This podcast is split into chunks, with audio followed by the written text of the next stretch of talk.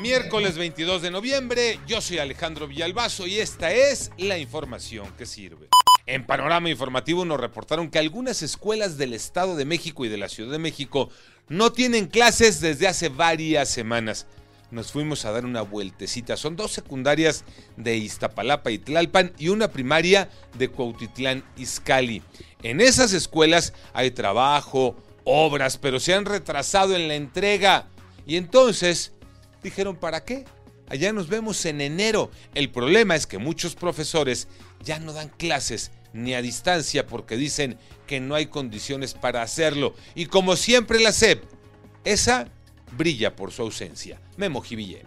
Algunas escuelas de la capital del país y también del Estado de México han dejado de dar clases desde hace casi un mes debido a que están realizando diversas obras al interior de las mismas escuelas. Los padres de familia manifestaron su preocupación debido al bajo nivel que pueden tener sus hijos ya que no han tenido clases a lo largo de varios días. ¿Cuánto cuestan los seguros este año? Todo nos saldrá más caro. Iñaki Manero. Gracias Alex. Y es que el precio de los seguros va para arriba. Según la Asociación Mexicana de Agencias de Seguros y Fianzas, han aumentado hasta en un 20%. Los principales factores, la delincuencia, los costos de hospitalización que se dispararon. El aumento impacta a seguros de vida para autos, de gastos médicos mayores y de casa habitación, entre otros. Por cierto, ¿ya aseguraste tu casa? María Inés Camacho.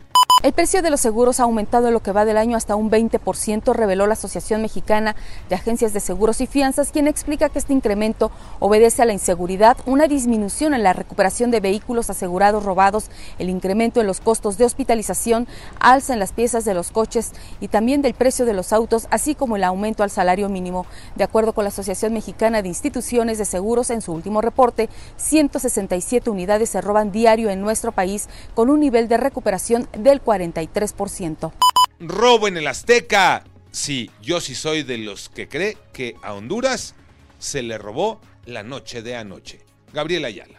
Así es Alejandro, de manera sufrida, la selección mexicana de fútbol derrotó a Honduras en la cancha del Estadio Azteca en serie de penaltis, cuatro goles a dos para avanzar a las semifinales de la Liga de Naciones de la CONCACAF y de paso también consiguió su boleto a la Copa América del 2024.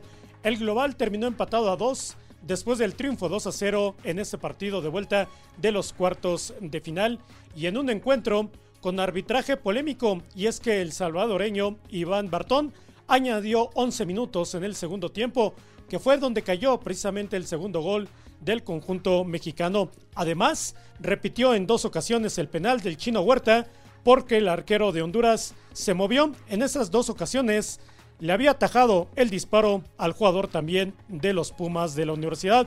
Ahora en las semifinales de la Liga de Naciones, México se enfrentará a Panamá en marzo del próximo año. Yo soy Alejandro Villalbazo, nos escuchamos como todos los días de 6 a 10 de la mañana, 88.9 y en digital a través de iHeartRadio. Pásenla bien, muy bien, donde quiera que estén.